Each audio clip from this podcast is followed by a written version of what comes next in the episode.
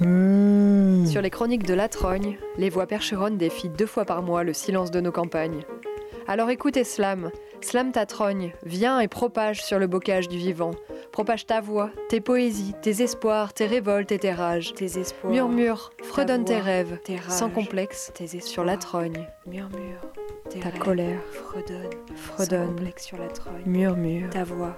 Ta voix. hurle. Toi. On t'attend, toi et moi. Ensemble, sur, la, trogne. Une évasion est le fait pour quelqu'un de s'échapper d'un endroit qu'il considère être euh, comme une prison, où il est détenu.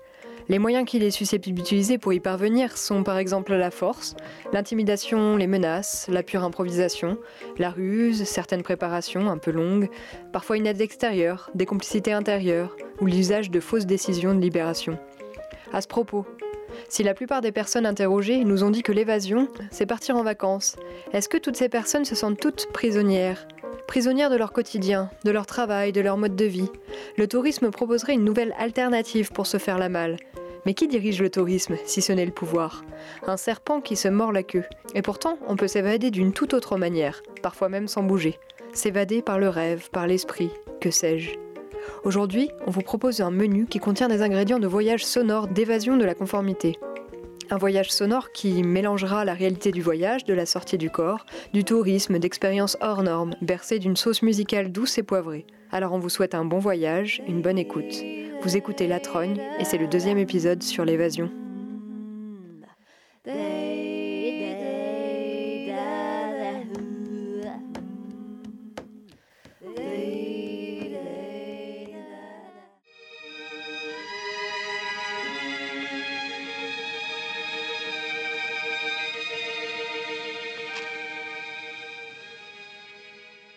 Un camp de prisonniers, ça sert à s'évader Passés par les toits, les deux hommes sautent dans une cour, puis se dirigent vers le bâtiment principal. Comment les deux montent en l'air ont-ils pu à ce point tromper la vigilance des surveillants?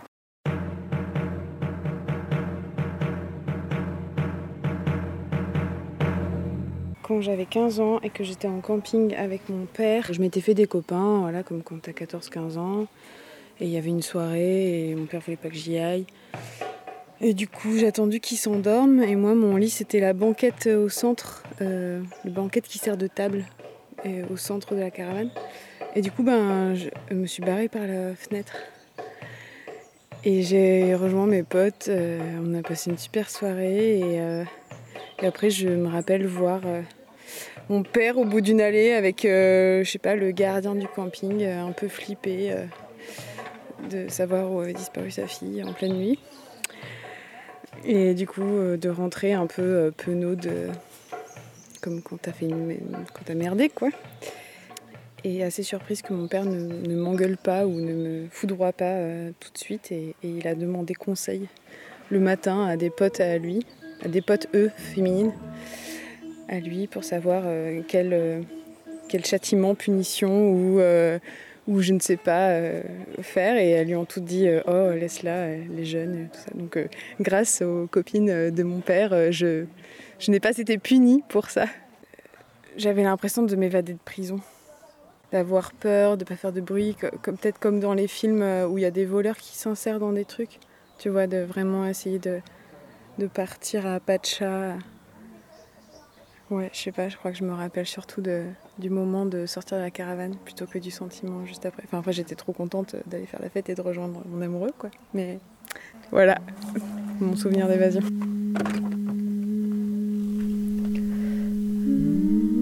L'évader, s'évader, évader.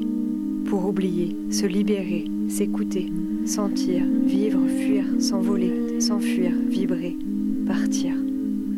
Et rester peut-être là, loin, marcher, changer, respirer, toucher, s'enivrer, s'évader, l'évader, s'évader. Pour oublier, s'évader, pour ressentir, s'évader, pour vibrer. Euh, en fait, quand j'étais gamin, j'avais 12 ans, un truc comme ça, et j'étais euh, louveteau, ça veut dire euh, jeune scout. Et donc on était en camp d'été, euh, je sais plus où en France. euh. on était des louveteaux assez cool, c'est-à-dire qu'on n'avait pas d'uniforme, euh, nos animateurs étaient un peu punk. C'était vraiment bon esprit, bonne, bonne détente. Alors d'abord, pour le contexte. Il se trouve que dans le campement de Louveteau, il y avait mon frangin, ma cousine et mon cousin, plus j'avais ma première amoureuse, plus mon meilleur pote, voilà, sur le camp. Et un soir, les animateurs euh, décident d'organiser un jeu de nuit. Euh, à l'époque, les jeux de nuit étaient encore autorisés parce que depuis, Jeunesse et Sport appelle ça des jeux crépusculaires parce qu'on n'a plus le droit de faire jouer les enfants la nuit. Mais à l'époque, c'était encore autorisé. Et donc, ils décident de faire un jeu de nuit. Et je ne sais pas qu'est-ce qui leur est venu par la tête, mais ils ont décidé que le jeu de nuit, ce serait Mathieu a fait une fugue et il faut le retrouver. Et donc du coup, ils avaient tout organisé et ils m'avaient briefé à l'avance, etc. Il fallait que je sorte discrètement euh, de table pendant le dîner, que je fasse mon sac en vitesse, que je plie toutes mes affaires et que je parte tout seul dans la forêt euh, la nuit. Et euh, du coup, moi, je l'ai fait et tout, j'ai tout plié et tout. Je me rappelle que j'ai galéré, que j'avais planqué la moitié de mes affaires sous le lit, mais ça se voyait quoi, que c'était planqué dessous, que c'était mal fait, que j'avais pas réussi à faire mon sac correctement dans le temps imparti. Enfin bref. Mais bon, j'ai tracé tout seul. Je sais même plus si j'avais une lampe torche ou je sais pas quoi. Et ensuite, le temps que le repas se termine, qu'il euh, commence à faire la vaisselle, qu'il lance la veillée et qu'il parte en, jeu de nuit euh, pour machin, je suis resté, mais je sais pas, deux heures ou trois heures tout seul au pied d'un arbre dans la forêt, tout seul. Franchement, mais j'en ai un souvenir atroce. Heureusement, j'ai pas crevé de froid, mais c'était nul. Je pense que le jeu était peut-être un tout petit peu marrant pour la majorité des gamins euh, louveteaux, mais pour moi, pas du tout et surtout pour mon frère, ma cousine et mon cousin et ma copine et tout ça là, c'était l'horreur. Donc ils étaient tous en larmes et tout. Genre, ah, mais Mathieu, il a fui, il est parti, on le retrouvera jamais. Il est dans la forêt, il va se faire manger par les bêtes et tout. Enfin, c'était atroce. Et ils ont fini quand même par miraculeusement me retrouver au terme d'un jeu saugrenu où les monstres, je sais pas quoi, euh, ils ont. Mais rétrospectivement, parce qu'après, plus tard, je suis devenu euh, animateur euh, pour des gamins et pour des scouts aussi. Je me suis dit, mais quel jeu débiles ils ont, ils ont créé, mais quelle idée ils ont eu. Voilà, donc euh, la seule fugue que j'ai jamais faite de ma vie, elle a été complètement organisée par des adultes prétendument responsables et euh, c'était un scandale. Voilà, j'espère que personne n'en a jamais euh, raconté ça aux parents et tout ça, sinon ça aurait été à mon avis le camp aurait pu se faire fermer et tout ça et inspecter par Jeunesse et Sport. Voilà, je me, je me souviens de balais de lampes torches dans la nuit, je me souviens de d'espérer intensément euh, qu'on me retrouve, mais je me souviens pas exactement de comment euh, j'ai été retrouvé. Je me souviens juste d'avoir attendu très longtemps, trop longtemps, et euh, de commencer à être vraiment pas rassuré d'être tout seul au milieu des bois. Donc tu as vécu une évasion forcée. Voilà, exactement. Merci.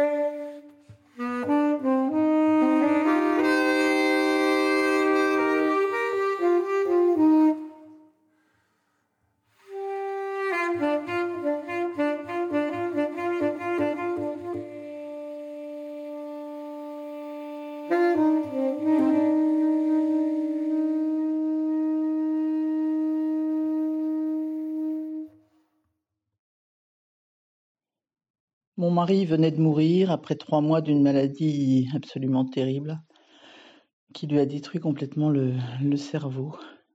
J'étais à bout de souffle, épuisée, au bout du, complètement au bout du rouleau. Et une amie m'a proposé de me faire faire un massage par un masseur euh, chinois, je sais plus, ou japonais, enfin bon, peu importe. Ce gars est venu à la maison, euh, il n'avait pas de table, il m'a proposé de m'allonger par terre sur une couette et puis ben, il m'a massé euh, très très profondément partout. Il a essayé de relâcher les tensions autour de mon cœur et tout ça. Je me suis mise à pleurer, pleurer, pleurer. J'avais l'impression que j'avais déjà pleuré tout ce que je pouvais, mais non, il en restait encore. Et pour me détendre, ben, il m'a proposé de fumer un petit, un petit pétard. Donc j'ai fumé ce pétard et puis il est parti avec lui. J'ai fumé ce pétard avec lui, il est parti. Et je suis restée allongée sur la couette. Mon chat est devenu un tigre, ça a été incroyable. Et puis je me suis abandonnée, abandonnée, abandonnée. Et d'un seul coup, je me suis sentie envahie, enveloppée, enveloppée, c'est plutôt ça, d'un nuage doré, complètement prise par l'amour de mon mari, quoi, en fait. C'était un moment euh, d'échappement, d'évasion de la douleur complètement incroyable. Voilà.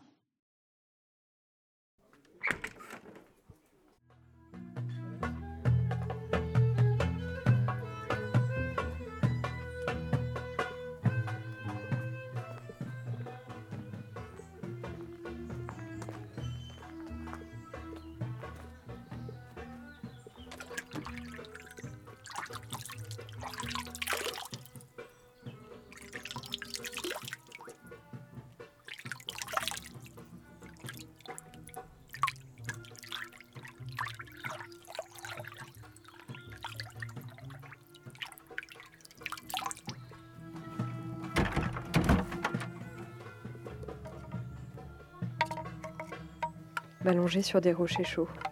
Passer une journée à ne faire que lire, s'ennuyer un petit peu, cueillir une figue et la manger sous l'arbre.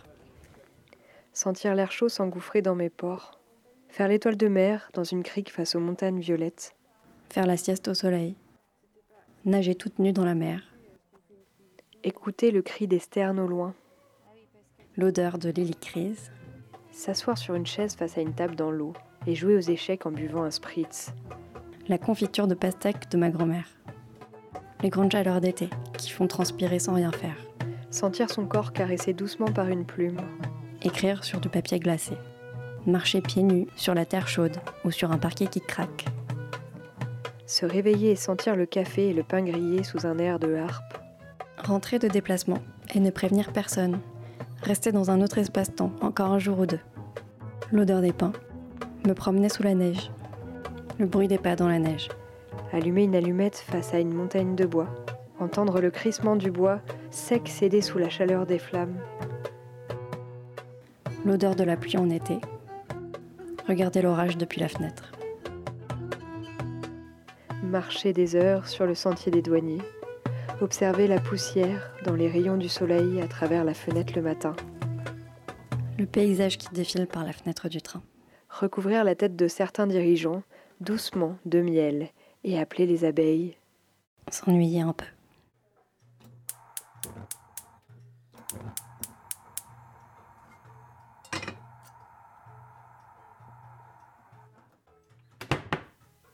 Entendre un bourdon chanter et sentir des centaines de voix le reprendre et harmoniser.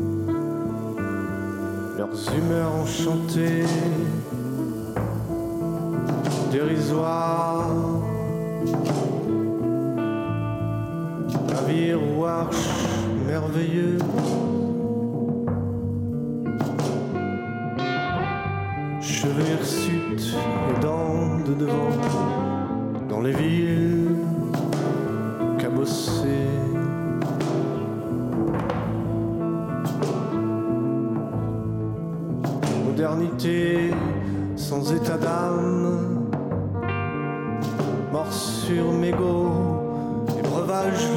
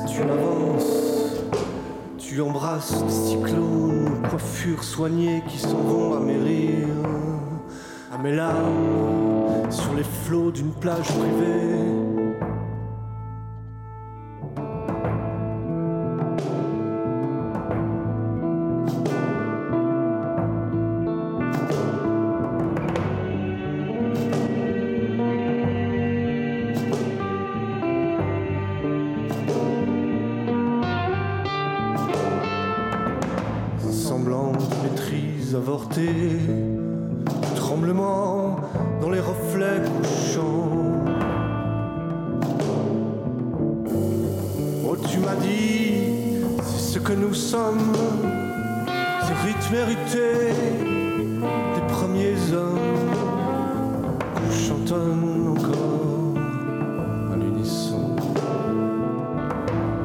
Des projets, des idées monotones, la cruauté des horizons.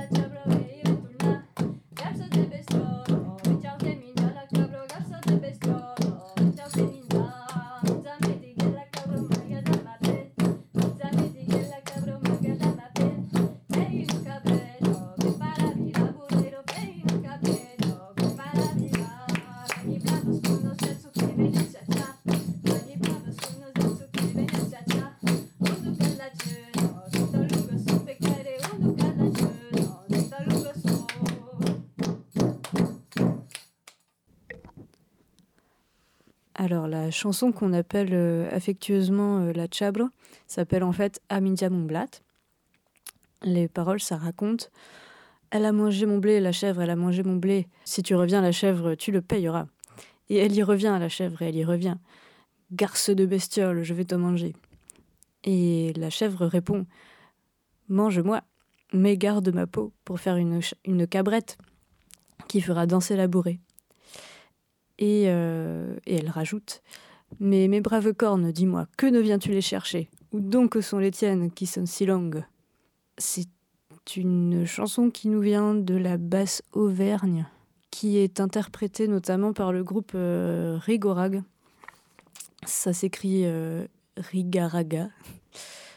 C'est un groupe du sud-ouest, je crois, qui était le groupe de Claude Sicre des Fabulous Troubadours dans, les années 70. Et euh, ils ont un disque, ils ont sorti un disque vinyle euh, où euh, il y a toutes les paroles de ce qu'ils chantent et il y a même des petits dessins pour illustrer les, les instruments bizarres qui, nous, qui, qui accompagnent les chansons. Et notamment, cette chanson, ils l'interprètent rythmée par un, avec un brao. Brao, c'est le, le nom de l'instrument en occitan. Je ne connais pas les, le nom de ce tambour dans les autres langues, mais du coup, c'est un tambour qui a un, espèce de, de bâton qui est fixé sur la peau. Et en fait, euh, on se mouille la main et on frotte ce bâton en rythme, et c'est ça qui fait le bruit euh, euh, frotté, un bruit assez grave, quoi. Voilà. Et moi, j'aime bien la chanter parce que elle, elle rend tout le monde content, cette chanson.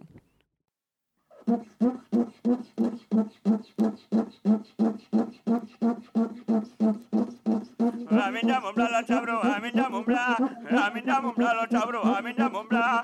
Aje tu vitone, te lo payora la chabro, aje tu vitone, te lo payora. Ei benturna la chabro, ei benturna, ei benturna la chabro, ei benturna. Garde de bestiole, me chau de minja la chabro, garde de bestiole, me chau de minja. Manda mi diga la chabro, magarda ma pre, manda mi diga la chabro, magarda ma pre. Peri no sabreda, che farà vira pure io, peri no sabreda, che farà vira. Me mi brave corne gente che venga da ta, me mi brave corne gente che venga da ta. Undo una lezione, che da lungo su per caire, undo una lezione, che da lungo su.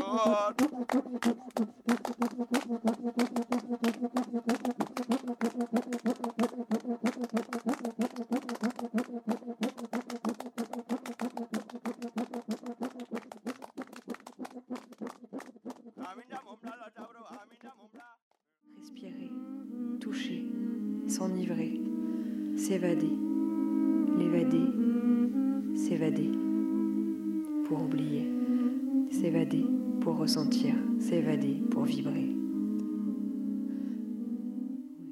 Alors, mon histoire, euh, ça s'est passé il y a, plus de 20 ans.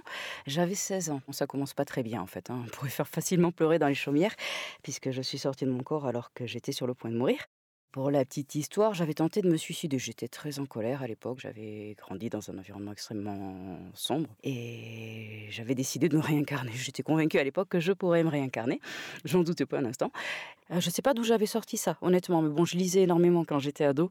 C'était vraiment, je m'enfuyais dans les livres. hein. J'adorais ça. Bon, j'avais une vie familiale un peu compliquée, vous l'avez compris. Et je me disais, je pourrais pas avoir une vie plus pourrie que celle que j'ai actuellement. C'est quand même pas possible. Donc c'était vraiment de la colère. C'était vraiment par colère que tous les soirs après l'étude, eh ben, je, je me suis renseignée, je suis allée chercher ce qu'il fallait, j'ai avalé ce qu'il fallait. Et donc dans la nuit, je me suis mis à convulser. J'étais interne à l'époque. On m'envoie en réanimation, ils appellent ma mère en lui disant elle va pas passer la nuit. Et donc bon évidemment aucun souvenir. Sauf tout à coup, je me retrouve dans le haut de la pièce, au niveau du plafond. Extrêmement surprise évidemment. Et je vois mon corps, je vois qu'on m'a attaché, je vois toutes les machines qui bip bip bip bip bip. Enfin voilà. Je vois arriver un médecin et puis sûrement une infirmière, une blouse blanche, euh, qui viennent à côté de moi et puis qui restent là, les bras ballants, l'air un peu désolé. Bon, apparemment j'étais vraiment condamnée, ils ont même pas essayé de me réanimer. Et je regardais ça et j'étais, j'étais bien, j'étais légère, j'étais, j'étais contente en fait. J'observais avec beaucoup de curiosité, enfin de stupéfaction. Enfin, c'était vraiment un mélange de stupéfaction, de curiosité, mais aussi de détachement. J'étais quand même détachée. Et tout d'un coup, je sens une énorme pression dans mon dos. Je me retourne et je vois deux espèces de mains en, comment dire ça, un peu à la Matrix, hein, des espèces de courants d'air en forme d'eau. Enfin, on voyait vraiment des mains. Et je les sens surtout dans mon dos, même si par définition, j'avais plus trop de dos. Et je sens donc cette pression terrible qui me renvoie dans mon corps. Et là, plus rien.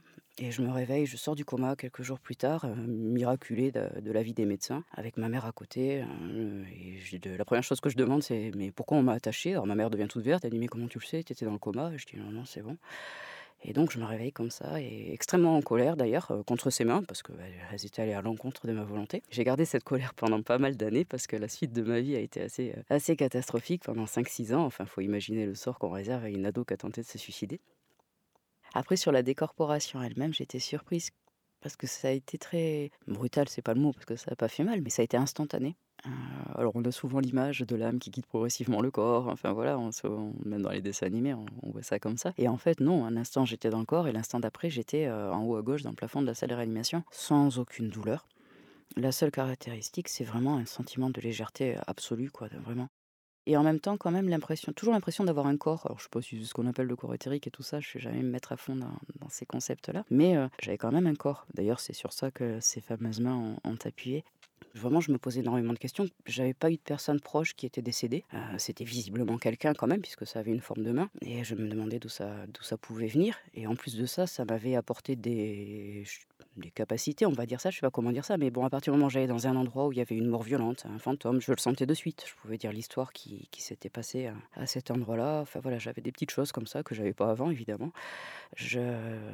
Notre particularité, même si c'est plutôt triste, c'est que quand quelqu'un meurt, je le sais de suite. Enfin, de suite ou dans les jours qui suivent, mais quand la personne vient me voir, je le sens. J'ai appris le décès de trois de mes, de, mes amis comme ça, parce qu'ils sont venus me voir. Tout d'un coup, je sentais qu'ils étaient là, et effectivement, ils étaient décédés, dont une qui m'a j'avais été journaliste, elle, était elle-même journaliste, et un matin, je me réveille et j'entends il faut que tu achètes le journal, il faut que tu achètes le journal. Euh, ça insistait tellement que je dis bon bah j'achète le journal. Et là j'ouvre et je vois euh, qu'Evelyne nous a quittés. Enfin voilà je découvre que je me rends compte que c'est elle qui me parle et que c'est qu'elle est décédée. Et j'ai eu ces expériences plusieurs fois mes perceptions ont vraiment été transformées. Bah, j'étais déjà assez empathe, mais, mais là, je suis devenue beaucoup plus télépathe. Les gens dont j'étais proche, il y a des gens, je pouvais dire à quel endroit ils étaient. Bon, des choses qui servent pas forcément à grand chose. Hein. Par exemple, j'ai un détecteur de grotte. Voilà, s'il y a un trou, un, enfin un vrai trou hein, qui donne sur l'intérieur de la Terre, j'ai, voilà, j'ai un détecteur, je suis contente. Jusqu'en 2009, je dirais, je me suis bien gardé de prêter attention à toutes ces choses-là, qui paraissaient relever de, bah, de l'ésotérisme, parce que je me disais on va m'interner. Je, coupais tout. Je m'interdisais vraiment de laisser aller ces ressentis-là. Et, c'est seulement à partir de 2009 que j'ai véritablement accepté d'avoir... Euh, bah, d'avoir changé. En fait, ça faisait donc très longtemps que j'avais changé, mais je, je, pas le, je n'osais pas le vivre.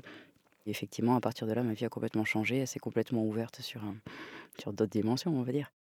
J'ai beaucoup plus raisonné en termes d'énergie, de confrontation d'énergie, de force, enfin tout ce qu'on ne voit pas. D'ailleurs, j'aimerais qu'un jour on puisse voir, ne serait-ce que ce qu'on génère soi-même quand on est en état de stress, etc. Je sais que dans les écoles russes, les enfants apprennent euh, petits que leur état émotionnel a un impact sur la magnétosphère de la planète et donc sur le climat, sur le tellurisme. En fait, tout est lié. Et c'est vrai que je perçois vraiment ces, ces, ces, champs énergétiques, on va dire, et j'y suis vraiment sensible, de plus en plus sensible. Ça devient même presque problématique, surtout en ce moment, parce que ça se déchaîne quand même. Et j'aimerais que les gens puissent visualiser ça un jour, oui, qu'il se passe un truc, euh, je sais pas, un grand vent cosmique, j'en sais rien, mais qui permettent aux gens d'être conscients un peu de, de, tout ce qui nous unit. Hein. Et puis je pense que ça rendrait aussi, justement, puisqu'on parlait de voyage astral avant de commencer cet entretien, je pense que ça permettrait aussi beaucoup plus facilement aux gens de goûter à cette forme de voyage qui nécessite pas de passe sanitaire, de visa, de machin, ce que serait quand même vachement pratique, mine de rien. je crois qu'on n'imagine pas le on n'imagine pas tout ce que tout ce qu'on ne voit pas, tout ce qu'on ne sait pas, tout ce qu'on ne perçoit pas. Je me souviens, donc je vous disais que j'avais été journaliste à une époque, j'avais, je m'étais renseignée sur les légendes qui entouraient Lourdes avant, avant les apparitions de Marie, parce que j'avais, je m'étais rendu compte qu'il y avait quand même beaucoup de choses, beaucoup de légendes, ou même des lieux dits qui gardaient des noms bizarres, la grotte aux fées, etc. Et alors j'étais allée faire des recherches dans les archives et j'avais trouvé des documents qui remontaient jusqu'au XIIe siècle, euh, qui montraient d'ailleurs accessoirement qu'à l'époque on faisait déjà à Lourdes pour chercher de l'eau, et surtout euh, il y avait des récits de, cantonniers, des maires de l'époque, on les appelait pas les maires mais bon. Euh, il parlait ouvertement de gnomes, de trolls, d'elfes, mais dans des procès-verbaux, tout ce qu'il y a de plus officiel. Ce qui montre qu'aujourd'hui, on a vraiment perdu une capacité à percevoir euh, des choses qui sont toujours là, qui nous environnent, mais qu'on ne voit plus. Alors il y a des explications, notamment sur le fait qu'on vive dans des environnements tellement électriques que ça, ça interfère finalement avec, euh, avec ces capacités-là, ça parasite. Bon, l'électromagnétisme dans lequel on baigne actuellement, depuis des années maintenant, avec le Wi-Fi, tout ça, n'en parlons même pas. Mais, euh, mais il n'en demeure pas moins vrai que ce monde-là, il est bien réel. En Islande, il continue à détourner des, des autoroutes euh, pour pas déranger des petits peuples invisibles. J'étais sûrement prédestinée à pas avoir une vie normale. Alors après, quelles sont les, les, capacités qui sont liées uniquement à ma décorporation et celles qui sont plutôt liées à, bah, ma vie tout entière? Voilà, faire le tri, ça peut être un peu difficile aussi. Mais bon, pour avoir discuté voilà, avec des gens qui ont vraiment croisé, frôlé la mort de extrêmement près, il y a quand même des points communs, notamment cette sensibilité euh, au paranormal, j'ai envie de dire. Je pense que ça rend aussi beaucoup plus sensible au, bonheur, au petit bonheur, hein, à la beauté, la beauté de la nature. Enfin, je suis très proche de la nature. On chérit la vie, hein, ça c'est clair. Vraiment, j'encourage personne à se suicider, surtout pas quoi. surtout pas. Il faut vraiment renverser le truc et prendre tout ce qu'il y a de beau, tout ce qu'il y a sans nourrir, tout ce qu'il y a de beau, tout ce qui, tout ce qui est à notre portée. Le grand bonheur, ça n'existe pas de toute façon. C'est les petits bonheurs. hein. C'est une succession de petits bonheurs qui rendent la vie précieuse.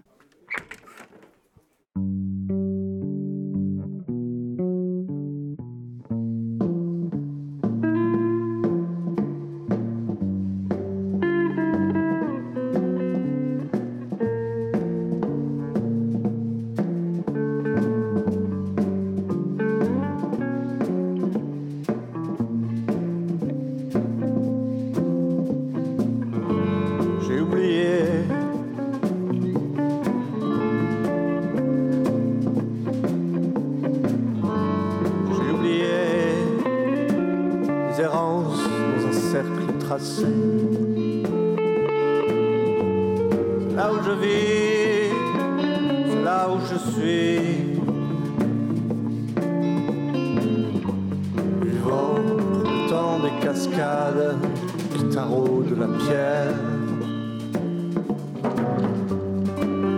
faut gratter ce qu'il reste de chair dans nos interstices pour sentir corps en pesanteur.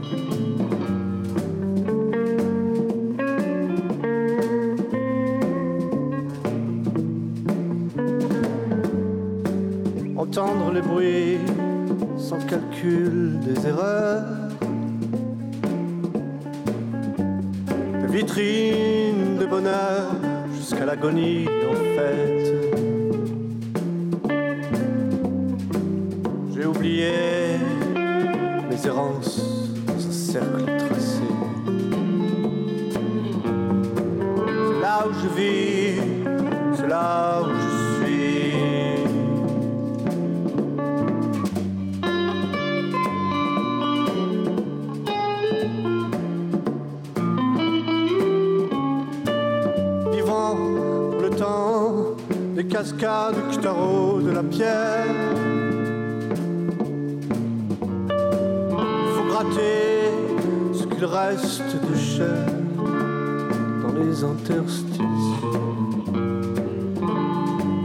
Pour sentir la mesure du corps en pesanteur.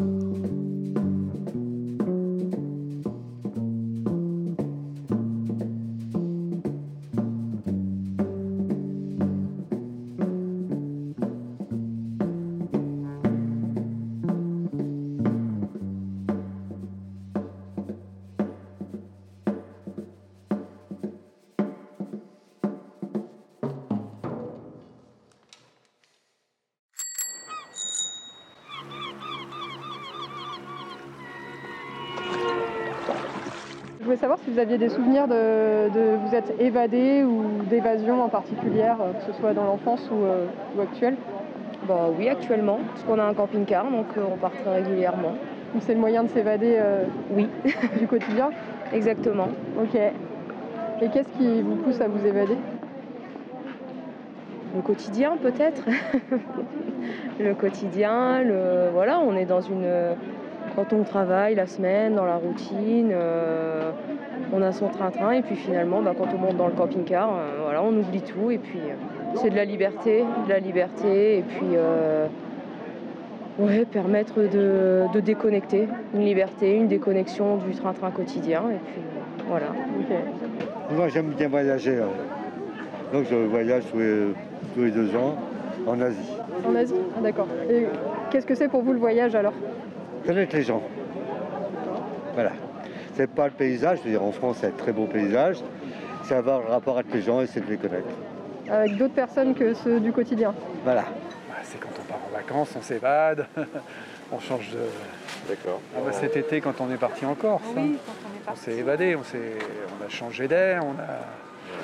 Voilà. Ce capricieux soleil de juin, les mannequins de Jacques M l'ont trouvé à Santa Giulia, en Corse, quelque part entre Porto Vecchio et Bonifacio. Dans ce décor privilégié, sortie de bain original et sur maillot classique avec ou sans bottes, se retrouve à l'heure où la crampe à la hauteur de l'estomac ramène les sociétaires au restaurant du club. Nous sommes en effet dans l'un des camps où le club Méditerranée, le bien nommé, accueille ses membres dès les premiers beaux jours en leur assurant un ensoleillement maximum et des vacances intégrales. Constitué des trois blocs de Carpiane, Puget et Marseille Vert, le massif des Calanques s'étend sur près de 5000 hectares. Bordant la mer Méditerranée, ce site touristique, trop apprécié des vacanciers, est menacé tant sur le plan esthétique que biologique. Les pouvoirs publics s'en inquiètent, les amoureux de ce musée vivant aussi. Cette nature ne disparaît pas seule, on l'aide. Les carcasses de voitures abandonnées ça et là, les bidons d'huile et d'essence jetés sans aucun complexe, vous allez le voir, les dangers des incendies trop fréquents en période estivale et les décharges municipales improvisées en plein cœur du massif de la Gineste prouvent que la fréquentation excessive et abusive des lieux nuit à la beauté du paysage. Victime de son succès, la Sérénissime est maintenant submergée par les touristes. En 12 mois, Venise accueille plus de 30 millions de visiteurs. C'est un nombre qui ne cesse d'augmenter, ce qui veut dire qu'il y a plus de 500 touristes pour chaque résident. Mais elle n'est pas la seule à être envahie. La vague touristique frappe tous les continents. C'est une industrie qui vaut 10 de la richesse générée sur la planète. Évidemment, il n'est pas question d'interdire le tourisme, qui est d'ailleurs en pleine expansion, et c'est peut-être là l'ironie, il y a peu d'endroits sur la planète où les dollars des visiteurs ne seront pas les bienvenus.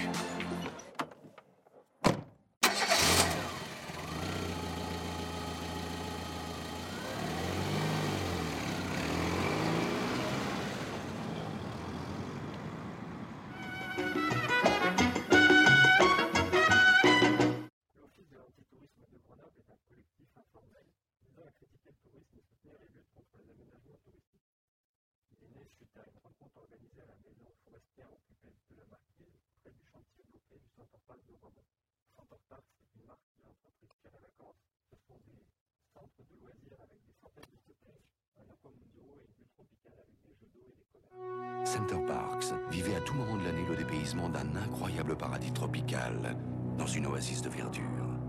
En pleine nature, redécouvrez le sens des mots loisir, liberté, amitié, confort, et vivez quelques jours de détente tels que vous ne l'imaginiez pas.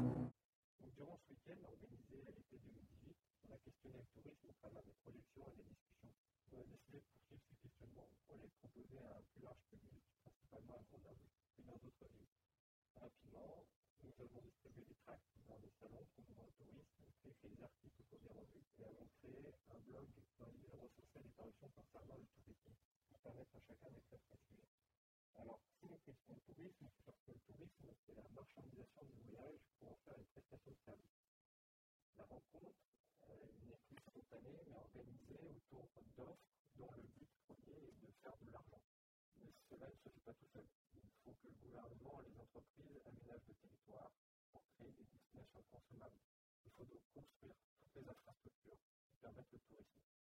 Alors toutes ces infrastructures, c'est quoi? C'est des routes, des autoroutes, des aéroports, des gares, des téléphériques, des pistes cyclables, des parkings, des hébergements, des musées, des centres de loisirs, des stations, des équipements sportifs, etc. Les aménagements portés par le gouvernement considèrent le développement du tourisme comme une priorité nationale et œuvrent pour qu'il y ait de plus en plus de touristes et aussi ciblent les touristes qui rapportent le plus. Il faut attirer les populations solvables, celles qui vont consommer davantage, et cela se fait au détriment des habitants et produit une hausse des loyers, des prix dans les commerces qui se tournent vers les besoins des touristes. Alors cela change à la fois la nature de ce qui est vendu et les prix. Ces aménagements produisent une spécialisation des lieux et ordonnent des comportements.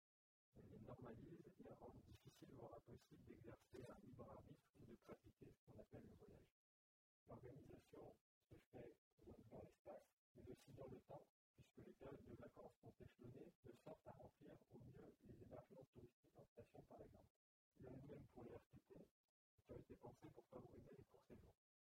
Partir, c'est le verbe que Paris a conjugué pendant les quatre premiers jours du mois d'août.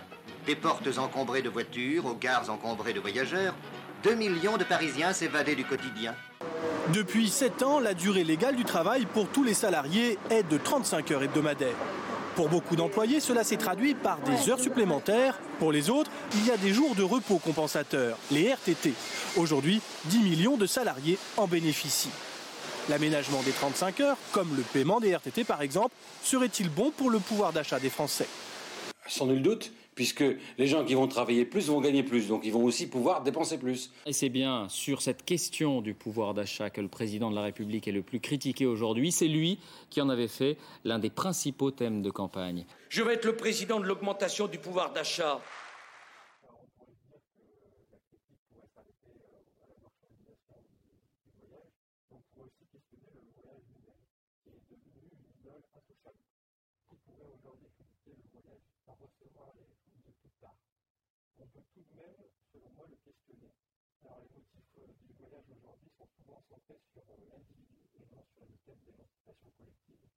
La monopolisation de la conscience par cet esprit voyageur, pensé comme naturellement positif, me paraît dommageable. Nous critiquons donc le tourisme, mais la critique du tourisme, c'est aussi une critique du voyage, et aussi du travail. Alors, on ne parle pas ici du travail comme activité valable à toute époque, l'interaction de l'homme avec la nature, comme l'activité en général, devient du pur produit du capitalisme, un travail qui est automédiatisant. C'est-à-dire que le travail existe pour le travail, et non plus pour un but extérieur, comme la satisfaction d'un besoin par exemple. La production économique n'est pas un moyen, mais une fin en soi. Elle ne vise qu'à reproduire ses propres conditions d'existence. Le travail n'a pas de but en soi, il sert juste à posséder de l'argent. La quête de l'argent devient le moteur principal des relations humaines et des activités. Dans ce contexte, l'argent est vu comme la possibilité de réaliser une liberté, de choisir, de s'offrir ce que l'on veut. C'est cependant une liberté pleinement libérale et toute relative puisqu'il faut posséder de l'argent et donc s'aligner à un travail dont les modalités nous échappent. Plus largement, la liberté telle qu'elle est communément pensée se caractérise par un désir de délivrance, c'est-à-dire de se soustraire à son rôle politique et de se décharger des questions d'organisation collective de l'existence en les déléguant à des institutions et des entreprises. La liberté est également associée à la protection du repos et des biens privés, à la garantie du bonheur. Cette liberté, par l'absence d'entrave, s'oppose à celle de la liberté par l'autonomie. Le tourisme donc colle parfaitement à cette aspiration à la liberté par la délivrance. Le temps de la vacance, donc un espace sans contenu à définir, pourrait ne pas être les vacances, moment centré sur les loisirs, mais bel et bien un espace hors travail où l'on pourrait penser et élaborer le projet de notre société. Quelque part, cette délivrance qu'on trouve dans les loisirs peut être aussi vue dans le travail, le travailleur n'a pas à réfléchir au choix déjà ordonné par les critères économiques. Il est un simple exécutant. En parallèle, toute personne qui cherche à trouver un sens à son activité en dehors de son travail et à établir des choix conscients se trouve face à un mur. Alors pourquoi? Parce qu'une fois qu'un individu est sorti de son travail, tout lui est déjà offert. Il a l'argent pour se payer, bien sûr. Il n'a ni besoin de fabriquer la chaise sur laquelle il s'assoit, ni besoin de penser puisque les experts le font déjà à la télé, ni besoin de cuisiner puisqu'il achète des surgelés ou des conserves, ni besoin de faire de la musique, il peut écouter ce qu'il veut à tout instant. Il est donc obsolète, comme dirait Darks. Il est de trop. Alors, que peut-il faire d'autre que de consommer des loisirs ou de se divertir en faisant du do-it-yourself Car toute tentative de produire soi-même, de chercher son autonomie, se heurte au fait que tout est déjà produit à profusion souvent à des coûts modiques. Tout est déjà livré prêt à consommer. Cela laisse les personnes cernées par le vide. En réaction, le but n'est plus d'obtenir des choses, mais la quête d'efforts pour les obtenir. Le but n'est plus que le prétexte de l'effort. Wonders dit Notre vie à tous est doublement alignée. Elle n'est pas seulement faite de travail sans fruit, mais aussi de fruits obtenus sans travail. C'est-à-dire que nous ne consommons pas ce que nous produisons individuellement dans le travail, mais que nous ne produisons pas non plus ce que nous consommons. Le do-it-yourself sauve, entre guillemets, l'homme désemparé et désœuvré, et il le fait d'une manière artificielle. En effet, afin de surmonter des résistances et de pouvoir jouir de les avoir surmontées, il produit volontairement des résistances. Des milliers de gens passent désormais leur loisir à mettre des pierres en travers de leur chemin, à se préparer des difficultés techniques, à renoncer pour s'amuser aux facilities de l'époque, ou à bricoler eux-mêmes des choses qu'ils pourraient acheter au coin de la rue. C'est-à-dire que tant que nous serons dans cette économie,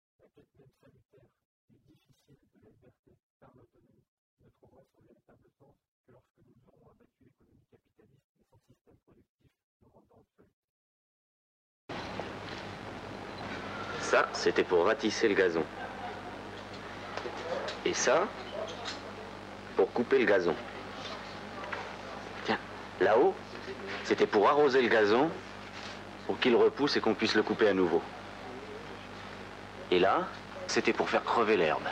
C'était quoi du gazon? Bah, c'était de l'herbe.